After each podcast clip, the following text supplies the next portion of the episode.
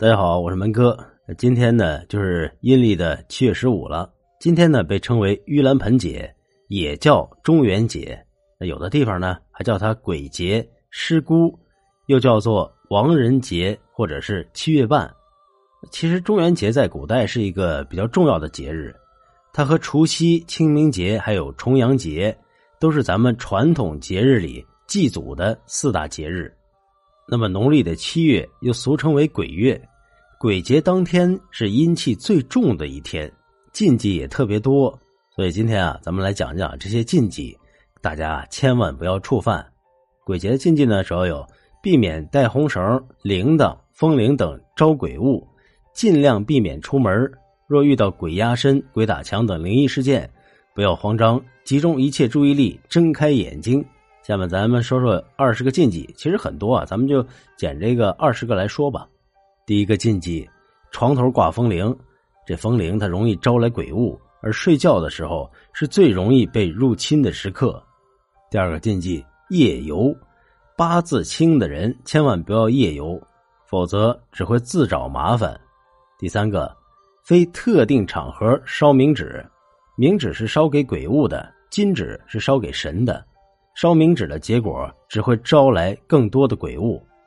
第四个，偷吃祭品，这些是属于鬼物的食物，没有经过他们的同意就动用，那只会替自己招来难以解决的厄运。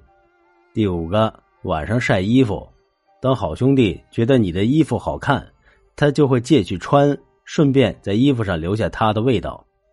第六个，喊名字。晚上出去的时候，千万不要叫出名字，尽量都用代号相称，以免被好兄弟记住你的名字。第七个，忌游泳，不可以去危险水域戏水。传说中，水鬼会找人当替死鬼，以便投胎。第八个，忌乱看，好兄弟呢喜欢躲起来吓人，万一乱看被吓到了，那就是他们入侵你最好的时候。第九个。榕树放在家门口，因为榕树是聚阴的植物，同时也是鬼物的最爱。除非你希望鬼物来家里头坐坐。第十个，熬夜，人气最虚的时候就是深夜，鬼气最旺的时候也是在深夜。熬夜很容易导致邪气入侵，所以呢，大家今天晚上一定要早点睡觉。第十一个，靠墙。好兄弟平时喜欢依附在冰凉的墙上休息，然后你也靠上去，这不就是很容易引好兄弟上身吗？第十二个，捡路边的钱，这些钱是用来买通牛头马面的，如果侵犯了他们的东西，就很容易被他们给教训。第十三个，轻易的回头，当走在荒郊野外或者是人烟稀少的地方的时候，觉得好像有人在叫你。这个时候千万不要回头。第十四个，不要勾肩搭背。人的身上有三把火，头顶一把，左右肩膀各一把。只要灭了一把，那就容易被好兄弟上身。第十五，拖鞋头朝床的方向，好兄弟会看鞋头的方向来判断生人在哪儿。